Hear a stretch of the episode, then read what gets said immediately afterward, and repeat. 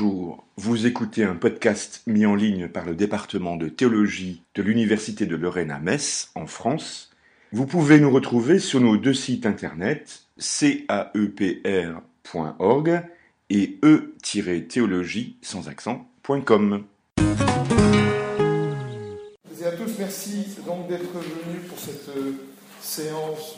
Plaisir d'accueillir Marie Alvani, qu'on ne présente plus, je pense, euh, donc spécialiste de Saint-Augustin, euh, des mystiques rénants, notamment, moi je retiendrai, parce que j'aime bien les dictionnaires, le coordonnateur du dictionnaire sur les mystiques rénants, plus particulièrement, mais ça ne se, ça ne se, limite, ça ne se limite bien sûr pas là.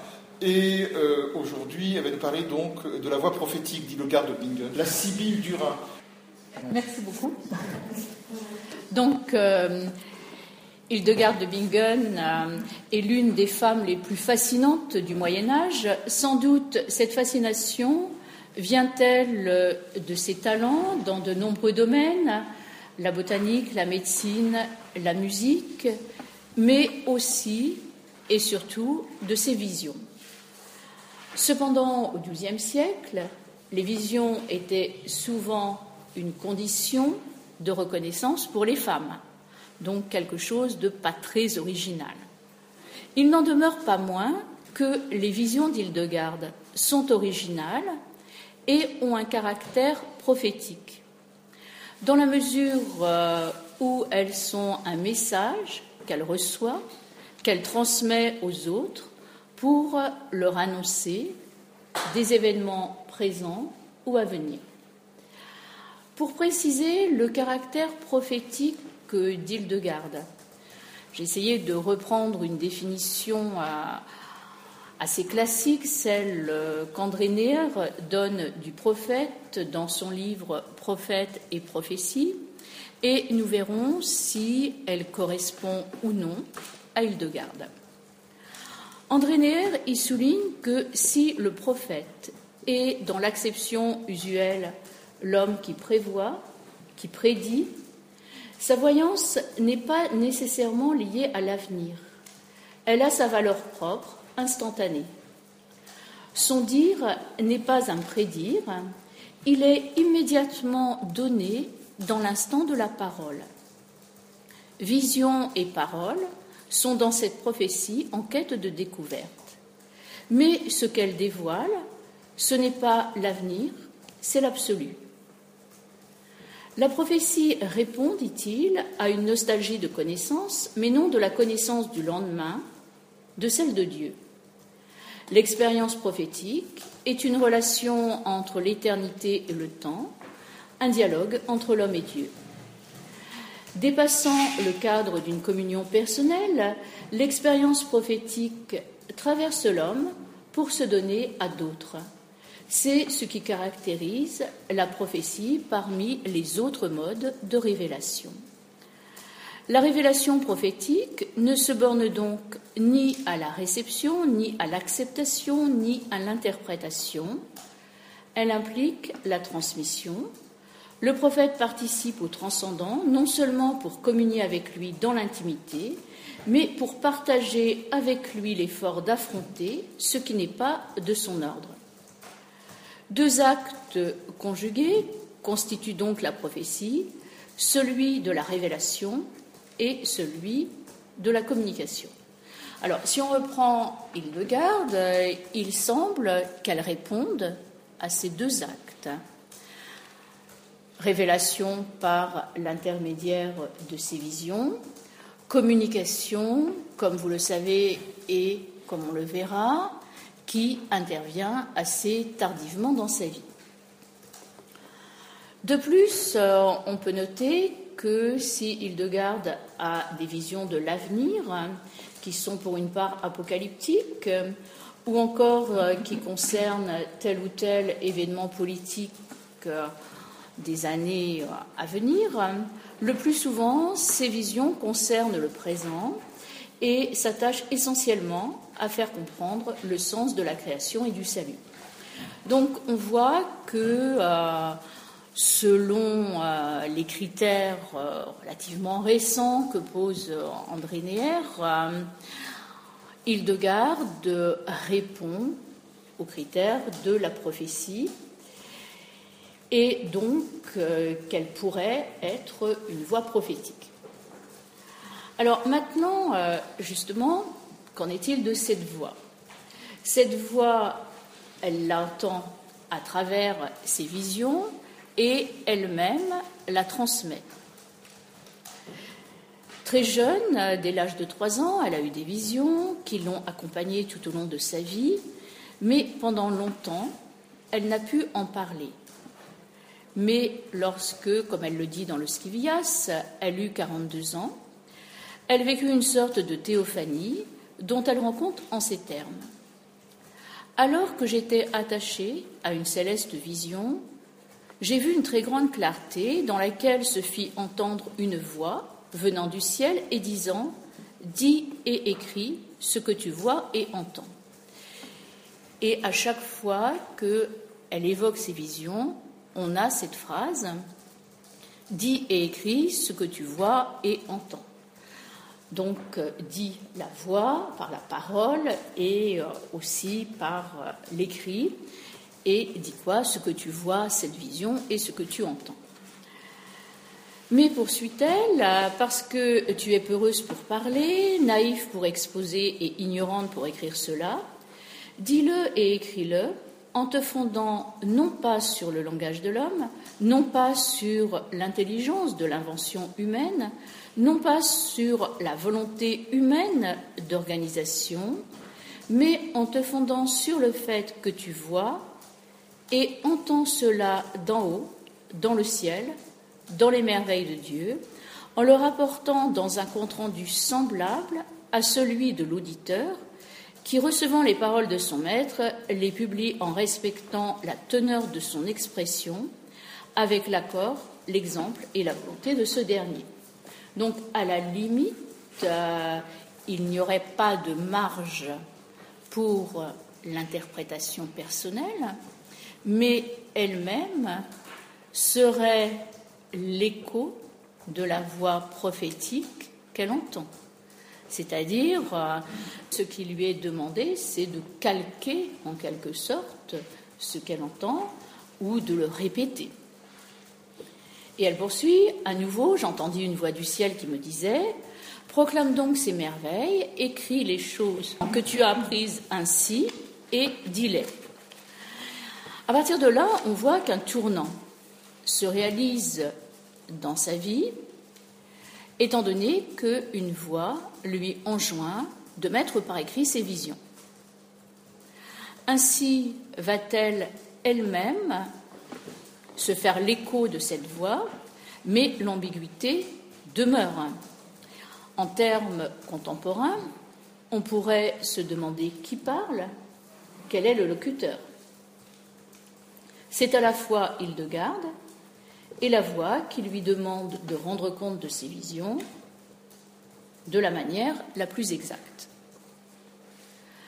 Elle en donne une autre explication dans le second livre du triptyque visionnaire, le livre des mérites de la vie, où elle dit, cette fois plus à l'âge de 42 ans, mais à celui de 60 ans, j'ai une vision puissante et merveilleuse, pour laquelle j'ai travaillé plus de 5 ans.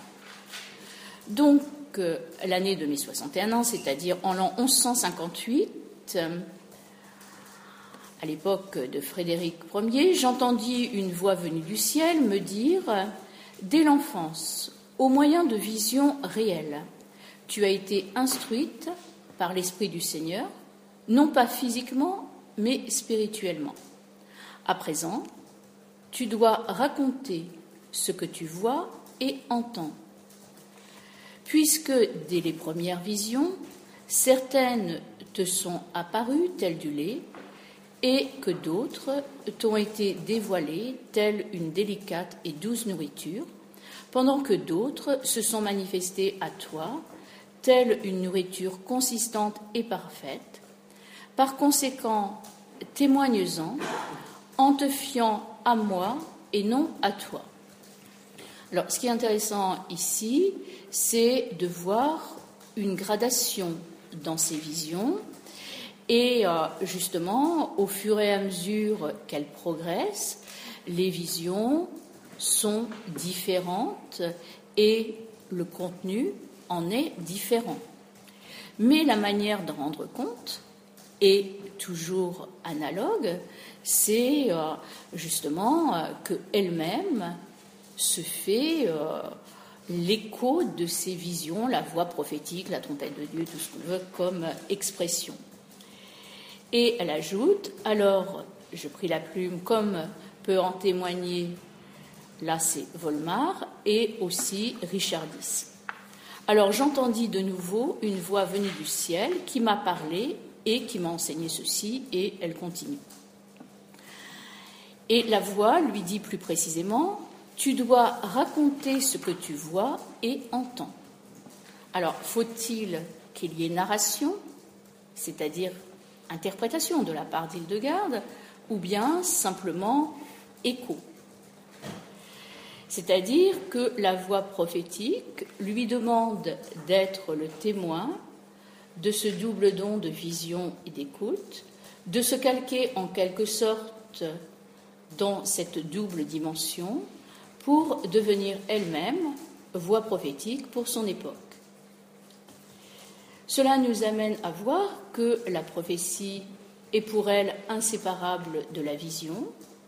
La voix et la lumière divine lui parvenaient simultanément, lui enseignant tout à la fois les images et les paroles qu'avaient à connaître les hommes de l'Allemagne du XIIe siècle.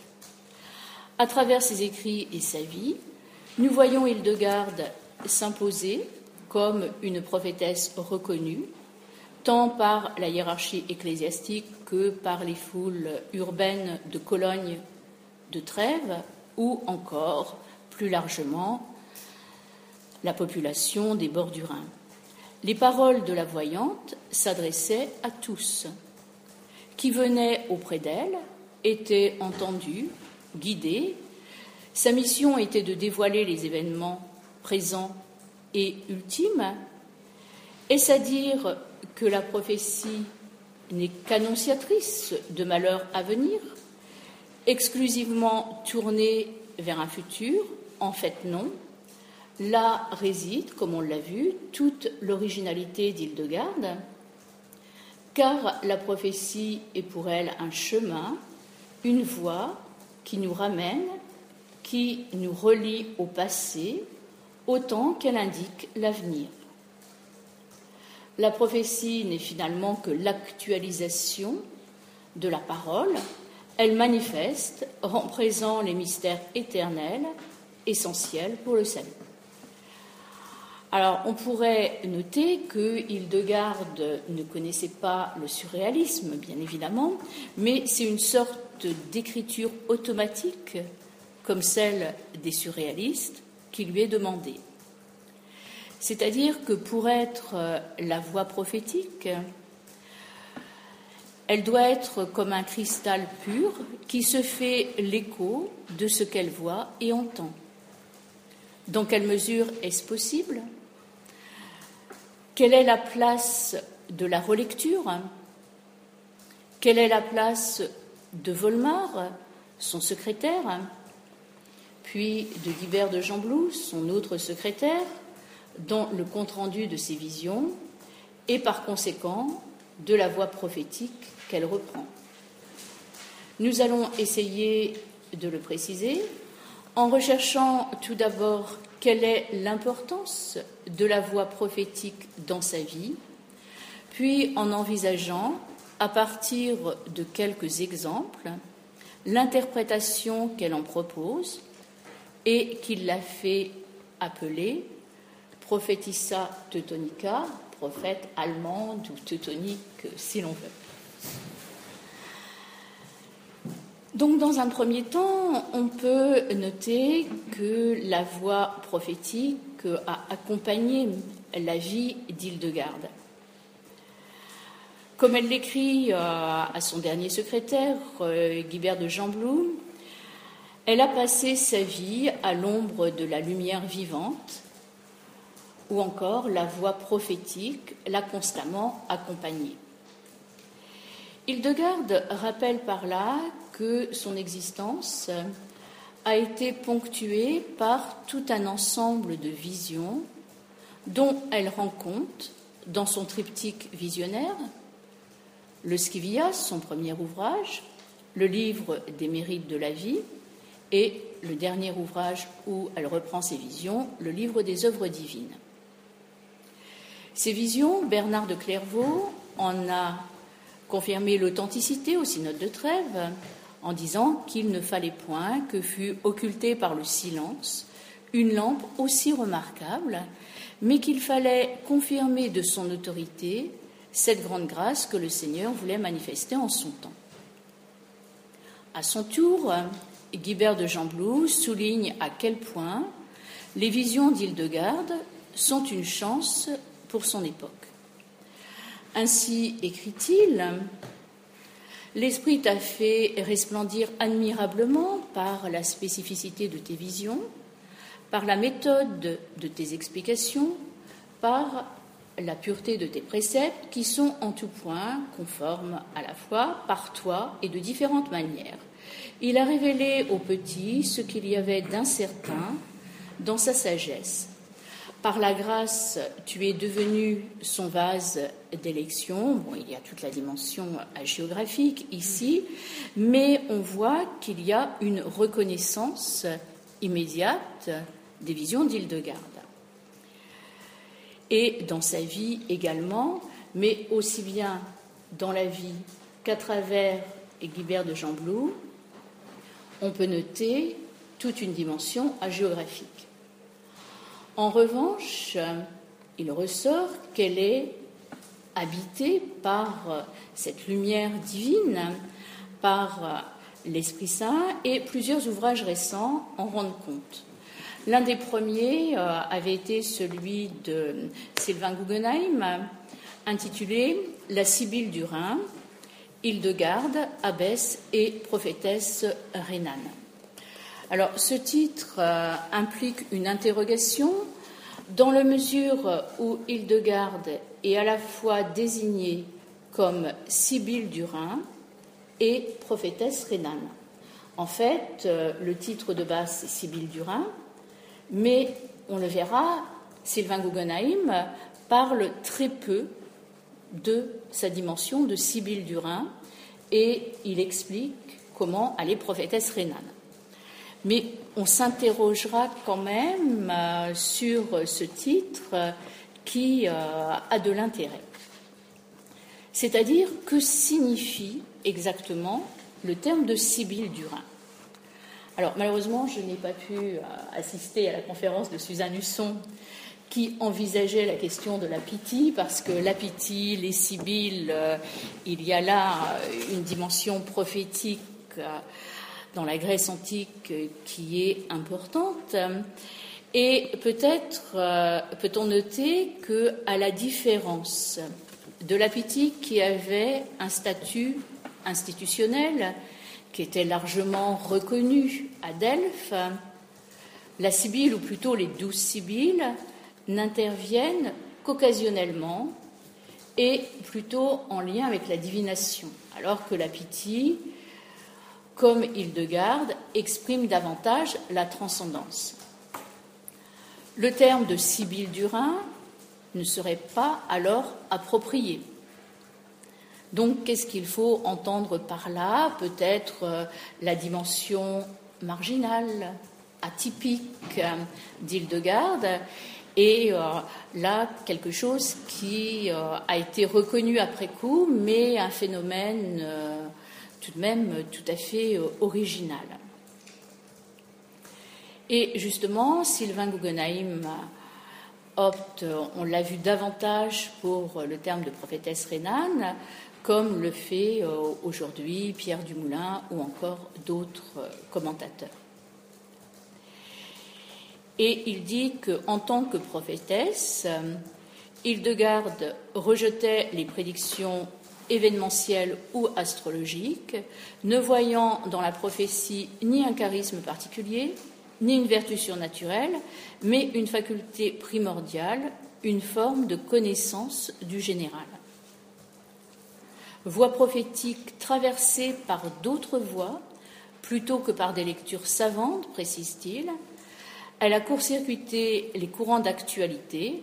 Cela dit, elle a créé un effet médiatique, un événement de parole dont les raisonnements sont plus faciles à repérer que les facteurs qui l'ont rendu possible. Donc euh, ici, on voit un peu qu'elle est davantage euh, bon, prophétesse euh, ce qui est son titre habituel, ce qui nous amène à rechercher ce qu'il en a été dans sa vie.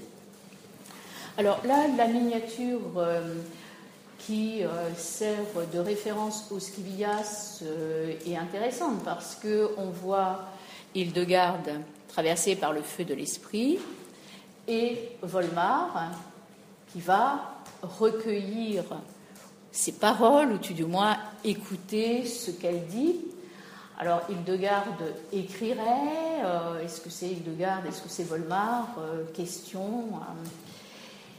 Euh. et justement, il y a l'autre miniature, c'est possible de la passer, que vous avez, qui cette fois sert euh, de première euh, miniature au livre des œuvres divines, avec la même chose, c'est-à-dire euh, Hildegarde traversée par le feu de l'esprit, qui en même temps écrit, Volmar qui écrit, et une personne en plus, Richardis de Stade, qui est près d'Hildegarde et qui écoute. Voilà. Donc simplement pour envisager cette euh, voix prophétique qu'elle reçoit, qu'elle transmet. Euh, les deux livres visionnaires majeurs ont cette euh, iconographie au départ, qui amènera peut-être aussi un certain nombre de commentaires. Alors, on va voir quelles sont les différentes expressions de la voix prophétique dans sa vie, ce qui est euh, un rappel pour un certain nombre d'entre vous. Les parents d'Hildegarde ont compris assez rapidement que leur dixième et dernier enfant, familles nombreuses à l'époque, né en 1098, était hors du commun. En effet, dès qu'elle commencer à parler, elle cherchait à faire comprendre à son entourage, en parole aussi bien que par des signes, les images des visions secrètes qu'elle contemplait dans un mode de vision inhabituel, différent de celui du commun des mortels. Alors, elle n'avait pas encore de voix prophétique pour en rendre compte, mais ces visions, elle les avait éveillées et elle était elle-même tétanisée lors de ses visions et elle essayait d'expliquer ce phénomène, mais cela lui était difficile. C'est la raison pour laquelle, euh, sans doute, ses parents l'ont confié comme oblate au monastère voisin du Disibodenberg, où une ermite, Jutta de Spanheim, fut chargée de son éducation.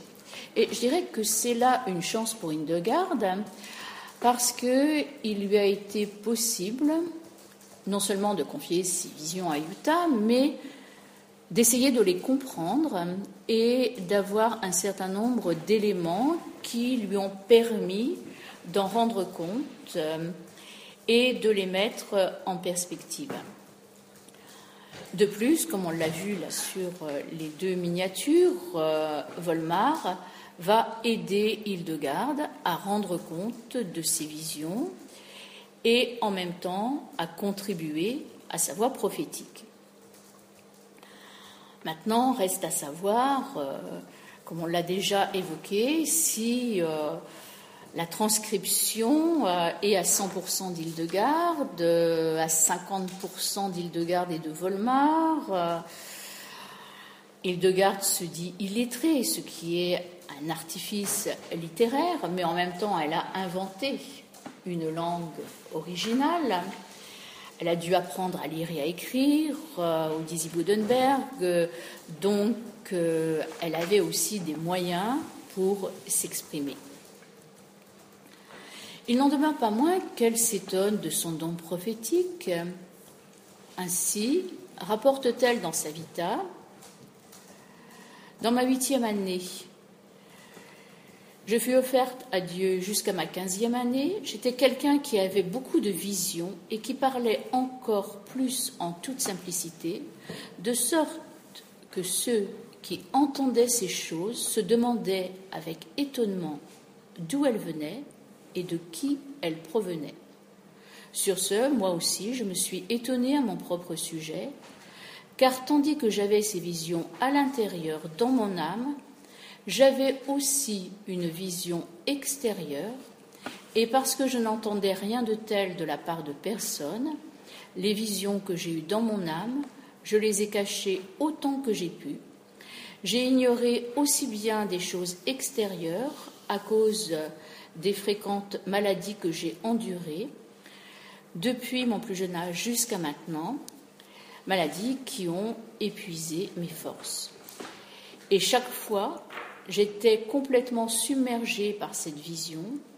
Je disais beaucoup de choses qui étaient étrangères à ceux qui m'entendaient, mais lorsque la force de la vision diminuait quelque peu, vision au cours de laquelle je me conduisais plus à la manière d'un petit enfant que selon les habitudes de mon âge, à partir de là, j'ai essayé d'expliquer ces visions et justement c'est Volmar qui l'a aidé. Alors on voit que pour elle, la voix prophétique n'est pas facile.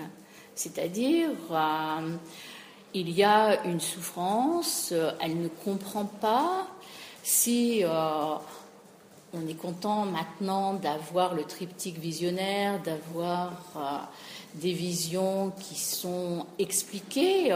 il n'en allait pas de même pour elle au départ. Et il y a eu euh, toute une souffrance pour euh, exprimer ses visions. Et on peut aussi euh, ajouter que la voix prophétique n'est pas allée sans difficulté quand elle lui a fait quitter le Dizzy Budenberg pour le Rupertsberg à Bingen, ce qui a été à la fois un succès pour elle, et elle a même dû fonder euh, le monastère d'Eibingen de l'autre côté du Rhin, mais ce qui a été au départ un tollé général euh, et euh, différentes oppositions à son départ. Donc,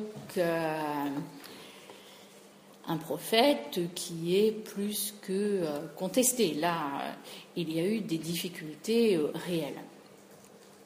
En même temps, cette voix prophétique euh, qui la terrasse, euh, qui euh, elle-même lui apporte, mais en même temps qui lui fait difficulté, va lui donner l'intelligence des Écritures. Comme elle le dit dans le Scivias, en l'année 1141, une lumière de feu d'un éclat extraordinaire traversa mon cerveau et enflamma mon cœur comme le fait la flamme, non pas celle qui brûle, mais celle qui réchauffe, tout comme le soleil réchauffe un objet sur lequel il pose ses rayons. Et voici que tout à coup, je pouvais savourer la connaissance du contenu des livres, c'est-à-dire du psautier, de l'Évangile et de tous les autres livres, aussi bien de l'Ancien que du Nouveau Testament, et cela sans connaître la traduction des mots de leur texte sans avoir non plus connaissance des cas ou des temps. Il est vrai que depuis l'âge de trois ans jusqu'à l'époque actuelle, j'avais ressenti d'admirable façon en moi-même la force de vision secrète et admirable, comme c'était encore le cas cette fois. Cependant, je ne les ai dévoilées à personne, sauf à un petit nombre. Là encore, elle ne pouvait pas parler de ses visions immédiatement, et cette intelligence des Écritures, elle pourra uniquement, euh, dans la seconde partie de ses vies, euh, la transmettre, la faire partager, la faire comprendre aussi aux autres. Une fois que, je dirais, elle passe de l'audition de cette voix prophétique à sa transmission, il y a aussi un changement qui intervient pour ses contemporains. Alors, je ne reprendrai que quelques exemples parce que je pense qu'il y a là une dimension tout à fait réelle, mais aussi euh. Donc, euh, il faut faire la part des choses. Et on voit que ses contemporains se rendent rapidement compte euh, qu'Hildegarde est une voix prophétique pour son époque et vont s'adresser à elle pour lui demander conseil. Alors, on peut prendre deux exemples, l'abbesse euh, Azeka et Évrard, l'archevêque de Salzbourg. Alors, tout d'abord, cette abbesse euh, va voir Hildegarde et lui dit qu'elle veut quitter sa charge pour devenir ermite. Bon, très bien, euh, partir dans la solitude. Euh, et Hildegarde lui répond au contraire que sa place est justement à l'intérieur de sa communauté pour la gérer. Et que, au contraire, si elle part comme ermite, c'est simplement une fuite en avant. Donc euh, ici, euh, Hildegarde euh, met en œuvre son don prophétique pour lui permettre de trouver sa véritable place. Alors, on pourrait prendre aussi l'exemple de l'empereur Frédéric Barberousse, à qui elle s'adresse, mais il y a un certain nombre d'incertitudes historiques, donc euh, c'est peut-être euh, préférable de voir cet exemple avec quelques réserves. Il y a dans sa correspondance euh, un certain nombre d'exemples et nous retiendrons la lettre qu'elle écrit à Évrard, archevêque de Salzbourg, qui s'avoue épuisé par la tâche. Et Hildegarde essaye euh, de comprendre et en même temps lui dit qu'il y a en lui une dualité et qu'en fait euh, c'est l'unification intérieure qui lui permet de trouver lui aussi sa véritable place. Donc, euh, bon, je vous fais grâce des textes, mais cela montre que, en tant que voix prophétique, elle donne euh, des orientations euh, aux uns aux autres pour son époque. Alors la question qui se pose ici serait de savoir si c'est vraiment la mise en œuvre de la voix prophétique ou du discernement, parce que c'est peut-être euh, davantage aussi une affaire de discernement il y a aussi un certain nombre de facteurs psychologiques à prendre en compte, différents autres éléments. Donc euh, là, euh, quelque chose qui demanderait à être davantage situé et une étude précise aussi de sa correspondance. Sur un plan théologique, cette fois, Hildegarde a une voix prophétique, pourrait-on dire, dans la mesure euh, où celle-ci est liée à l'intelligence des Écritures qui lui est donnée, en particulier à travers ses visions de la création et du salut. Et on peut noter qu'à une époque où la théologie était marquée par la conception anselmienne du salut en termes de rachat, et en particulier dans l'ordre bénédictin dont faisait partie Hildegarde, elle-même, à la suite des pères, bon, d'Irénée bien sûr qu'elle n'a pas lu, met en évidence la continuité entre la création et le salut qu'elle comprend en termes d'accomplissement. Est-ce là l'expression de la voix prophétique ou celle d'une tendance réformatrice de l'ordre bénédictin, exprimée par Volmar sous couvert des visions d'Hildegarde. Là, la question reste ouverte. En tout cas, on voit qu'il y a une vision optimiste de l'anthropologie, de la sotériologie qui ressort de ces visions, mais euh, il est possible qu'à travers le compte-rendu de ces visions, certaines options aient aussi été avancées. Maintenant, pour euh, envisager davantage une étude de, texte, je dirais, on pourrait s'arrêter euh, à la dernière vision du livre des œuvres divines, qui est euh, le point d'orgue de ces visions, qui se situe dans le cadre de la Jérusalem céleste, qui exprime la vie divine, qui exprime l'amour divin. Alors, on va euh, reprendre le texte que vous avez et aussi la dimension iconographique.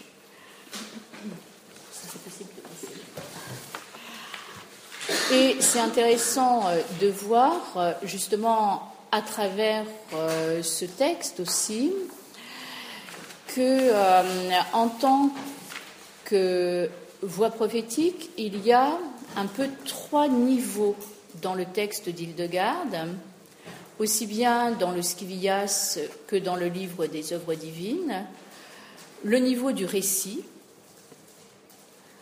Donc là, le récit euh, de la vision, l'écho peut-être euh,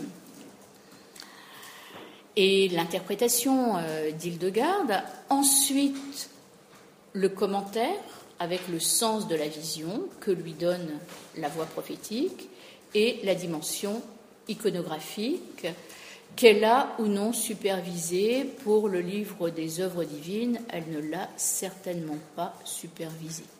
Le Scivias peut-être, le livre des œuvres divines, c'est trop tardif. Bon, si quelqu'un veut bien lire le texte, vois plusieurs.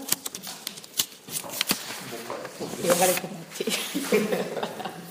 Alors, euh, donc je vis ensuite près de la montagne située au centre de la partie orientale, comme une roue d'une surprenante amplitude qui ressemblait à un nuage blanc et qui tournait, qui était tournée vers l'Orient. Cette roue était coupée en deux par une ligne transversale qui se déployait de gauche à droite, comme la respiration d'un homme.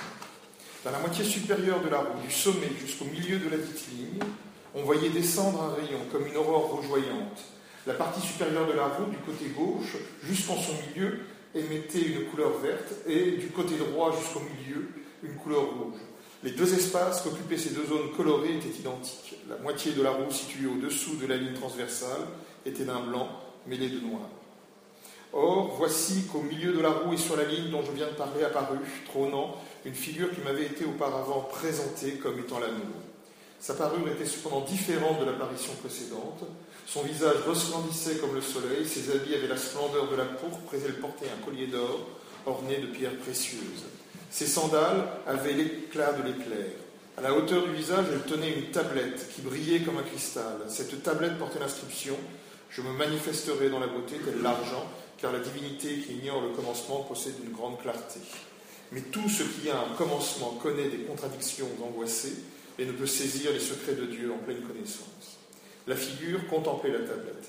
Puis la ligne sur laquelle elle avait établi son trône se mit à bouger, et, à l'endroit où la ligne était reliée à la roue du côté gauche, le bord de la roue se mit à devenir liquide dans un coin réduit, avant de se colorer en rouge, puis de devenir pur et lumineux, puis à nouveau troublé et tempétueux. Dieu est unique. Il est le feu qui vit, le feu par lequel les âmes respirent, le feu qui existait avant le commencement, le feu qui est l'origine et le temps des temps. Voilà tout ce que manifeste notre vision. La roue que tu aperçois, c'est Dieu, qui n'a ni commencement ni terme. C'est Dieu qui manifeste sa mensuétude dans ses œuvres et qui se montre disposé à l'accomplissement de tous les biens. La ligne sombre transversale, c'est la volonté de Dieu. Elle pénètre entièrement le monde périssable. Elle inspire le terme de ce monde, l'éternité. Elle sépara les réalités temporelles des réalités éternelles. L'autre ligne, qui rougeoie comme l'aurore, a trait à l'ordonnance divine. Elle est prête à toute justice. La partie verte, sur le côté gauche, a la signification que voici. Quand Dieu décida de faire agir les créatures dans les formes qu'il avait prescrites, il les tint pour ainsi dire enfermées dans la virilité de sa volonté. Quant à la couleur rouge sur la droite, elle montre que Dieu, après la fin du monde, améliorera tout ce qui sert la vie dans le siècle transitoire. Si les deux espaces, le vert et le rouge, sont identiques, c'est que l'éternité n'a pas de commencement ni de fin. Le début et la fin du monde sont comme enfermés dans un cercle unique qui les englobe. La couleur blanche, mêlée de noir du cercle inférieur, désigne les temps caducs. Cette zone inclut aussi bien la marque pénible de la pâleur des angoisses que la noirceur des tribulations. La couleur rouge, c'est la constance, la permanence qu'atteindra la création après la fin du monde, quand tout sera parfait. La figure de l'amour que tu aperçois au centre de la roue et dont la parure est différente de la parure que tu avais vue dans une autre vision, montre qu'à cette perfection, qui permet la puissance de Dieu de tout soumettre, et joint l'amour comme en une sorte de quiétude. C'est que l'amour accomplit la volonté de Dieu tout entière. Si l'amour revêt différentes parures, c'est que ces parures sont aussi nombreuses que les vertus qui œuvrent dans l'homme. L'amour est la source de tout bien. Sa tunique, qui est de pourpre, l'homme qui se fait un vêtement du cœur même, de la miséricorde est autant qu'il le peut toute personne qui s'adresse à lui. Le collier d'or, serti de pierres précieuses, signale que si l'homme s'humilie totalement, il montre véritablement qu'il est réellement soumis à Dieu comme le Fils de Dieu. La tablette, qui étincelle comme le cristal, montre que personne ne peut pleinement saisir la divinité. Elle n'a pas de commencement et elle n'est soumise à aucun commencement. C'est par le regard de l'amour que la préscience de Dieu se manifeste. Si la ligne sur laquelle se trouve le trône de la figure se met en mouvement, c'est que lorsque l'amour de Dieu contempla sa préscience, tout ce qui devait se réaliser en des créatures apparut. La volonté de Dieu, à laquelle l'amour est joint comme une sorte de quiétude, entreprit ensuite la formation des créatures. Après toutes les créatures, Dieu créa l'homme, afin que l'homme n'eût aucun manque à subir une fois formé. Il donna à l'homme la lumière de l'esprit vivant. Il le consolida merveilleusement de deux modes particuliers, afin qu'il fût feu et flamme. Le feu dans l'âme et dans la raison, cette flamme qui jaillit du feu. La flamme de la raison sait où elle doit opérer après le baiser de la grâce, et c'est ce qu'est la science du bien et du mal. Merci beaucoup. Donc, euh, on peut aussi euh, échanger sur ce texte euh, par rapport aux différents niveaux de la voix prophétique, y compris le problème, c'est que sur la carte, vous l'avez, mais si vous ne l'avez pas, le phylactère, la main qui sort d'un nuage avec le phylactère sur lequel rien n'est écrit la figure qui est au milieu de la roue, qui n'est pas sans faire penser euh, à un Christ pantocrator revu et corrigé, euh,